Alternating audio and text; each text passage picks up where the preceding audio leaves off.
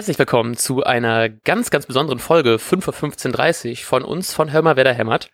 Mit einem ganz besonderen Ehrengast. Hallo an dieser Stelle, Lars Knieper. Hallo Matti Althoff und danke, dass du diesen äh, Witz zum hundertsten Mal bei, bei, uns gemacht hast. ähm, in Wirklichkeit haben wir äh, natürlich einen wirklich besonderen Gast, und zwar äh, Felix. Hallo. Hallo, hallo, grüß dich. Wie geht's euch? Sehr, sehr gut.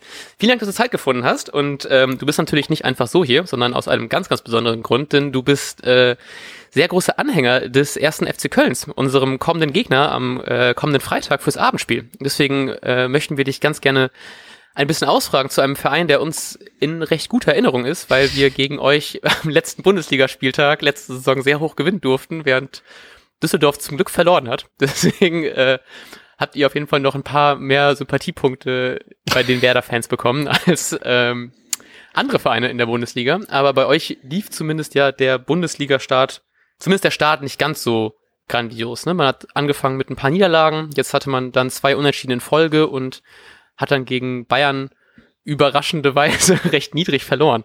Ähm, wie, wie stehst du bis jetzt zu der Saison? Wie würdest du das einordnen, diesen Start? Also diese, diese, der, der Anfang der Saison war genauso, was tatsächlich alle Fans, die ich kenne, erwartet haben. Also das, es hat nicht gut angefangen, das muss man ganz klar sagen. Äh, das war zu erwarten, also mit den Transfers und äh, ähm, mit dem Ende letzter Saison und es war tatsächlich die Stimmung rund um den Verein gerade ist äh, eine Stimmung von Skepsis von vielen äh, Fans. Ähm, das hat tatsächlich damit zu tun, dass äh, ja, dass wir äh, am Anfang der Saison gar nicht gut gespielt haben. Äh. Man muss aber sagen, dass in den letzten äh, zwei Spielen, also die ähm, der der der oder das Unentschieden gegen Stuttgart und dann das Spiel gegen die Bayern, da gab es schon äh, nicht so wenige Minuten, wo es äh, guten Fußball vor uns gab. Und das, das war schon, also naja, so, das war ein bisschen überraschend. Und äh, da konnte man ein, einen taktischen Struktur erkennen, was auch so neu für uns ist.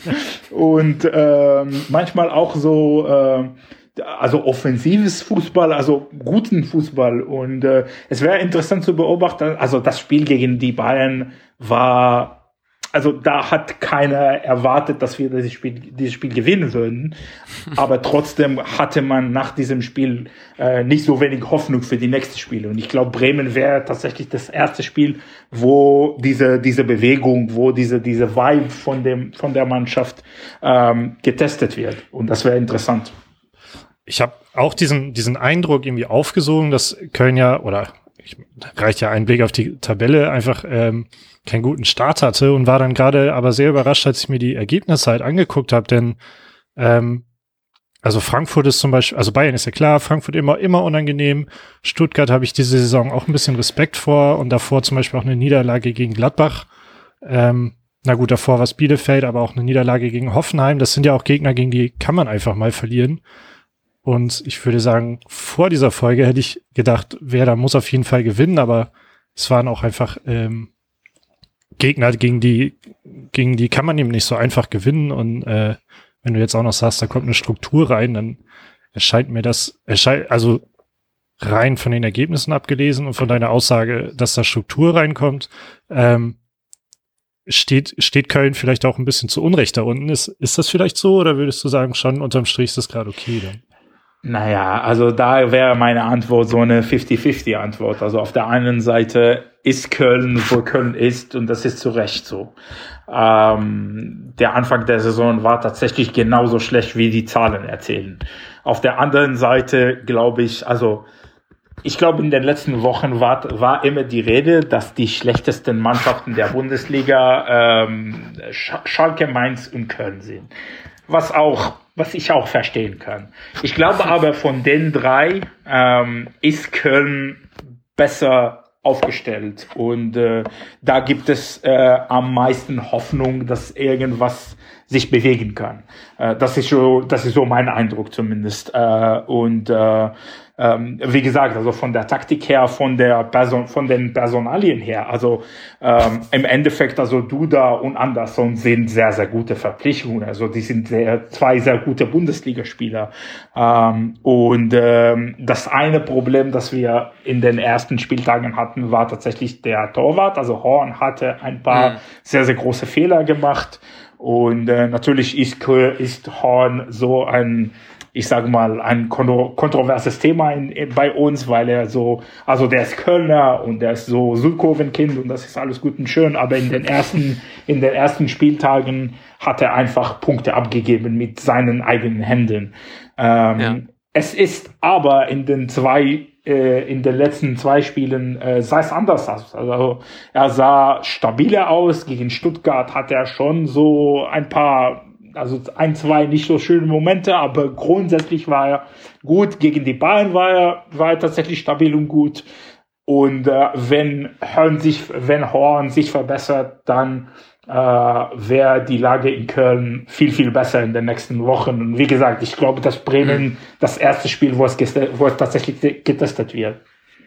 Ja, ich finde das vor allem krass, weil ihr habt ja auch noch von Hannover äh, Ron-Robert Zieler ausgeliehen und ich habe das so ein bisschen in der Twitter-Fußballblase mitbekommen, dass sehr viele schon darüber spekuliert haben, wie lange es noch dauert, bis Zieder, äh, bis Horn endlich auf die Bank gesetzt wird und Zieder endlich dann bei denen spielt. Aber das, mhm. je mehr du darüber redest, macht mir das immer ein bisschen weniger Mut, dass wir tatsächlich so ein einfaches Spiel am Freitag ja, das sehen ist, werden. Das, das ist tatsächlich so ein Thema. Ähm, es, äh, Ron Robert Zieler hat, äh, hat der, Verein, der Verein verpflichtet mit, der ein, mit dem einzigen Ziel, dass er Nummer, Nummer zwei bleiben soll.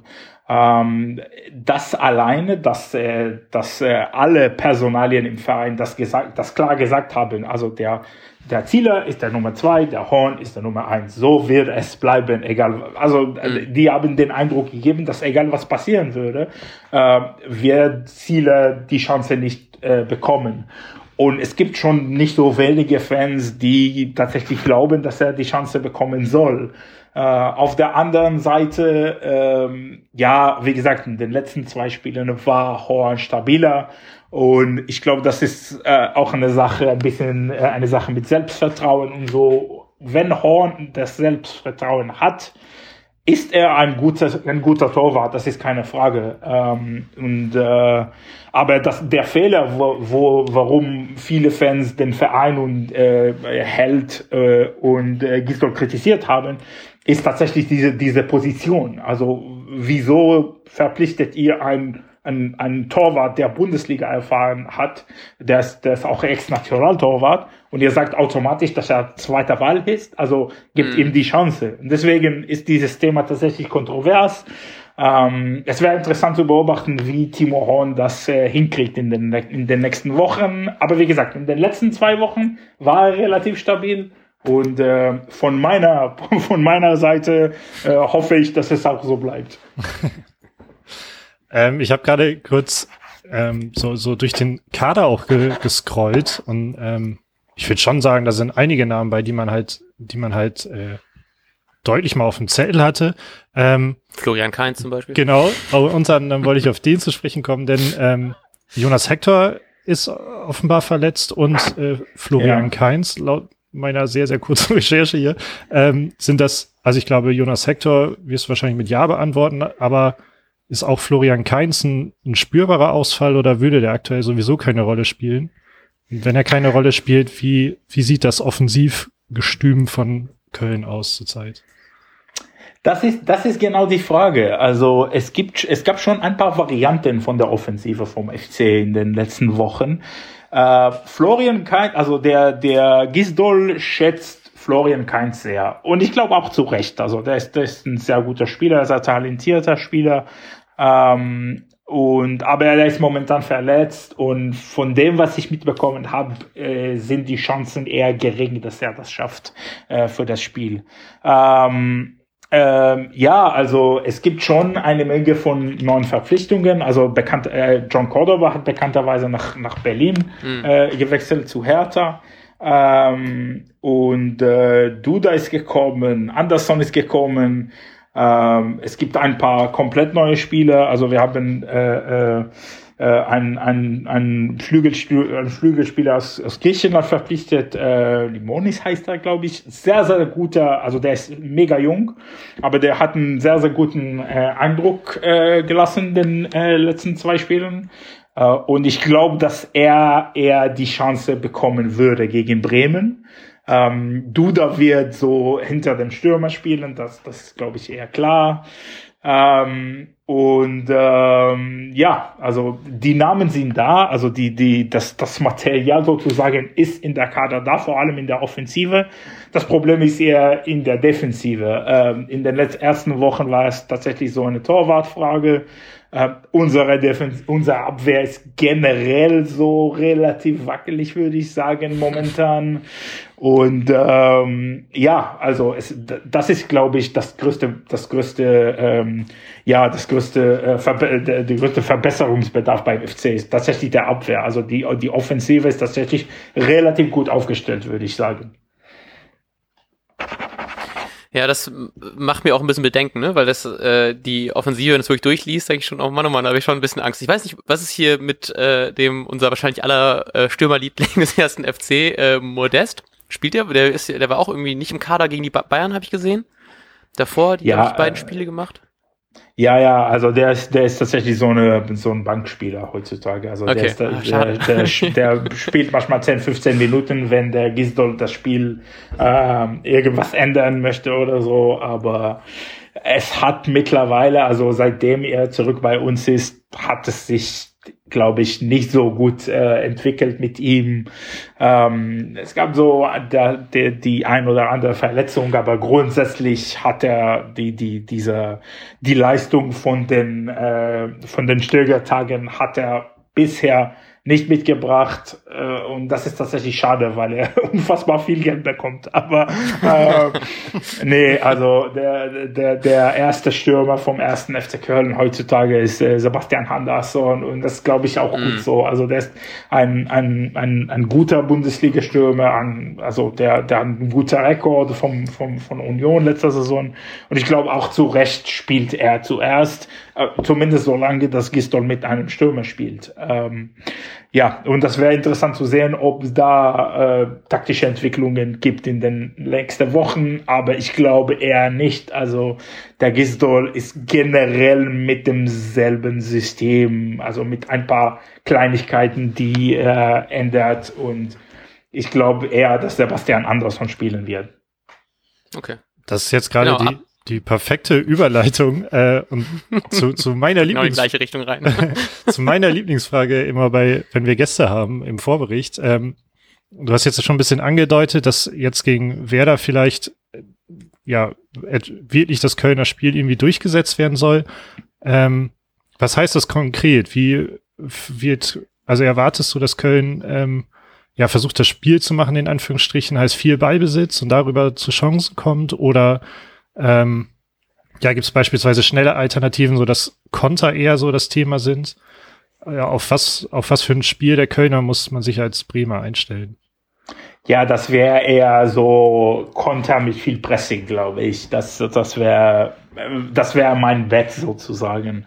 Ähm, ich glaube, dass der, äh, dass äh, der Gisdol also ich glaube, dass äh, das ist der, das ist dem Gisdol klar, dass wir Spiele äh, nicht kontrollieren werden diese Saison. Also das ist eher sehr, sehr optimistisch. Aber ähm, ehrlich gesagt äh, kann ich das nicht so gut einschätzen, weil ich Bremen nicht so viel gesehen habe diese Saison.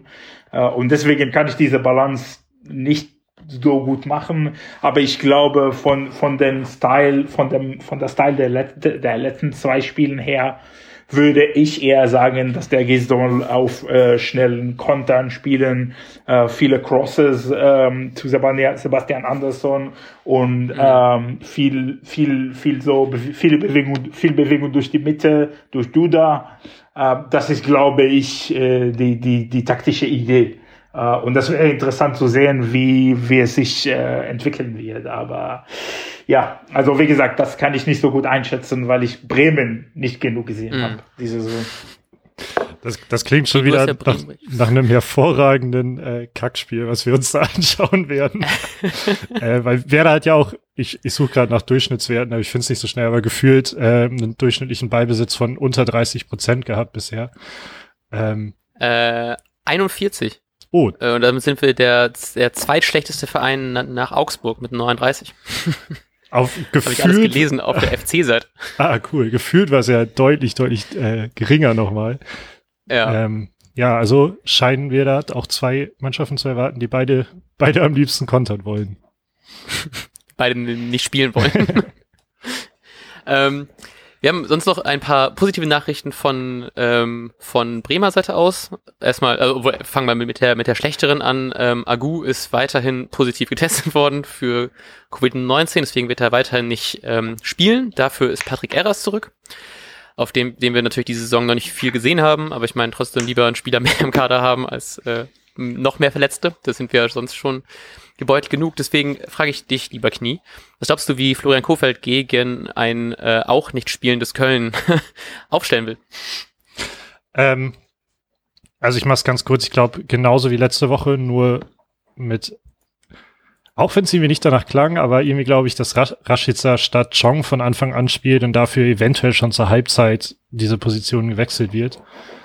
Ähm, das heißt mit Bomb auf links, Friedel halt linker Innenverteidiger, mhm. Doppelsechs, Eggestein groß, ähm, also komplett wie letzte Woche nur Rashica statt Chong. Verdammt, ich habe das, glaube ich, auch schon im, äh, im Nachbericht des letzten äh, Spiels auch so angekündigt, dass ich das auch da fest dran glaube, dass wir Rashica jetzt mehr sehen werden. Ich war vorhin, als bekannt gegeben worden ist, dass nur Pavlenka für die A-Nationalmannschaften abgestellt wird, ähm, habe ich den kosovarischen Fußballbund Twitter-Account gefolgt und äh, ich äh, da einen Tweet von denen gesehen und da ging es auch darum, dass die alle Fans wohl ein bisschen sauer sind, dass Rashica nicht abgestellt wird für die Nationalelf. Ähm, was trotzdem gerade natürlich zu Pandemiezeiten extrem viel Sinn macht und Pavlenka nur abgestellt wird, weil er äh, in Leipzig spielt und deswegen in, äh, nicht extra in ein anderes Land reisen muss.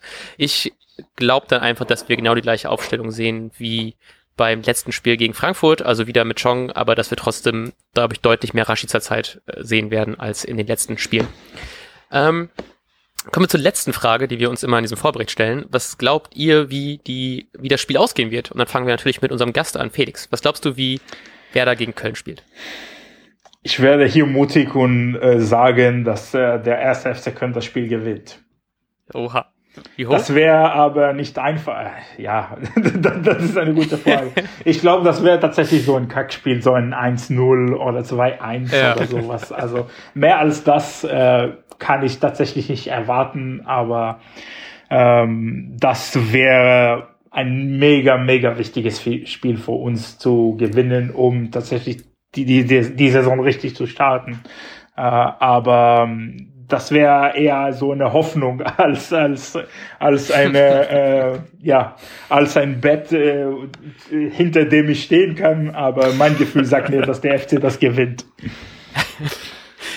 Knie was glaubst du ob äh, wir nach Gefühl 1000 äh, unentschieden 1 zu 1 Spielen in Folgen endlich mal wieder ein Spiel gewinnen werden? Oder bleibst du bei deinem Standardtipp von 1 zu 1 nee ich will ja unbedingt davon weg ähm und ich würde gerne Felix Aussagen quasi einmal umdrehen und sagen, wir erleben ein Kackspiel und mit einem 2-1 für Werder.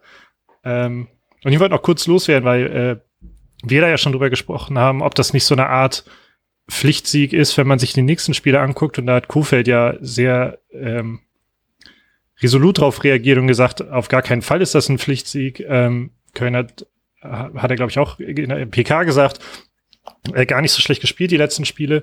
Ähm, und es ist natürlich auch viel zu früh für einen Pflichtsieg. Deshalb äh, würde ich gerne sagen, dieser Sieg würde, mei, würde mich sehr, sehr beruhigen mit Blick auf die nächsten Spiele. Deshalb hoffe ich, glaube natürlich auch ganz fest an ein 2-1. Ich glaube ganz fest an ein 2-0, einfach um ein anderes Ergebnis zu nennen. Es, ein, es wird ein sehr frühes, gammeliges Tor und ein sehr spätes Kontertor kommen. Aber das ist, mehr will ich dazu auch nicht sagen. Ähm, sehr, sehr, sehr gute, sehr gute Geistfreundschaft habt ihr hier. Danke euch. Ja, wir, wir hatten privat gesagt 4-0, aber das wollen wir jetzt nicht öffentlich sagen. ähm, eine Sache, die ich ganz, ganz gerne loswerden möchte, das habe ich nämlich vorhin gesehen und es, äh, es macht mich richtig, richtig, ich bin richtig gespannt drauf. Ich habe es noch nicht gesehen, aber für alle ähm, Kunden von The Zone und Kundinnen von The Zone, ähm, gibt es ein äh, Matchday-Feature über Tio Gebre Selassie, ein äh, mit dem schönen Titel No Leo, No Party, eine unterschätzte Werder-Legende, kann man sich äh, angucken, eine kleine Do Do Doku über einen äh, vielleicht in außerhalb von Bremer Kreisen sehr unterschätzten Spieler. Und was natürlich wir unbedingt noch loswerden müssen, ist natürlich, wo man dich, lieber Felix, alles finden kann und warum äh, wir dich so gerne hier als Gast haben. Denn ähm, du schreibst sehr, sehr viel über ähm, Fußball, über Fankultur, über so ziemlich alles Mögliche. Und ich finde das extrem schön. Man findet seine, deine Sachen entweder auf Twitter unter @ftamsud oder unter Felix Tamsud auf Instagram. Und ich finde das tatsächlich immer sehr, sehr schön, deine Sachen zu lesen, weil gerade so in wie es letzte Saison war, wo wer dann natürlich fast abgestiegen ist und nochmal ganz, ganz lieben Dank an den FC, dass sie äh, so hoch verloren haben. Ich, ich nehme Hackebeck bei unserem nächsten Auswärtsspiel als Bezahlung. das sind die. Aber ich finde das sehr schön, weil das war so eine, so eine Phase für mich und wahrscheinlich auch für viele andere äh, Werder-Fans, dass man vielleicht ein bisschen weniger über den Tellerrand des äh, eigenen Vereins geschaut hat, weil man einfach genug damit äh, fokussiert ist, nicht die ganze Zeit zu weinen und in Trauer zu versinken. Aber auf deinem, auf deinen Accounts findet man tatsächlich sehr, sehr viele sehr interessante Berichte, die über, über alles Mögliche um Fußball, Fußballpolitik, um Fankultur sich herumdreht. Ähm, jetzt gerade erst einen sehr, sehr interessanten ähm, Artikel über die äh, Jubus, eine Ultragruppe von Borussia Dortmund, die junge Borussia, die sich jetzt aufgelöst hat und was da die Gründe dafür sind und warum das eine sehr, ein, eine nicht so schöne Tendenz ist.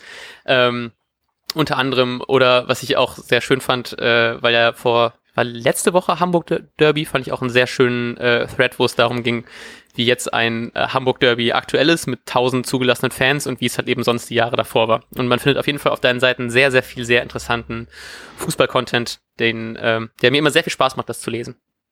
Danke, danke äh, für die Komplimente. Das bedeutet mir, mir tatsächlich sehr viel und äh, ja, also ich mache halt was, was ich äh, interessant finde und das ist tatsächlich vor allem ähm, diese Verbindung zwischen Fankultur und Politik ist tatsächlich so mein Bit geworden, äh, weswegen ich auch äh, nicht so wenig über eure Fanszene berichte, ähm, die ich auch sehr, sehr, äh, sehr, sehr schätze und, äh, und äh, die ich sehr, sehr gerne mag. Uh, und uh, ja, also kommt vorbei, Twitter, Instagram, die Webseite der Deutschen Welle, ja, da bin ich. Oder halt die Südkurven können, da bin ich auch unter normalen Umständen, aber die, dieses Mal leider nicht, aber ja, eines Tages. Genau, da hoffen wir auch sehr drauf, damit wir dir deinen wohlverdientes Hake zurückzahlen können. ja. Gut, dann vielen, vielen Dank, dass du da warst. Vielen Dank, Knie, dass du auch äh, Zeit gefunden hast. ja, sehr gerne. Also vielen lieben Dank auch von mir nochmal an Felix. Äh, danke euch, danke euch. Hat mich, hat mich super gefreut. Äh, viel Erfolg von, vom nächsten Spieltag. Gut, wir hören uns zum Nachbericht wahrscheinlich am Samstag oder Sonntag. Mhm. weiß gar nicht, Knie, wie sieht es bei dir aus? Ja, gut. Gut, schön. Dann werdet ihr das natürlich sehen, wenn ihr äh, uns folgt auf unseren Twitter oder Instagram oder sonstigen, nee, wir haben nur die beiden Kanäle. äh, oder natürlich in jeglicher Podcaster-App. Und bis dahin sagen wir, wünschen wir euch einen wunderbaren Bundesligaspieltag und sagen bis dahin. Ciao, ciao. Tschüss. Tschüss. Und jetzt läuft der Ball.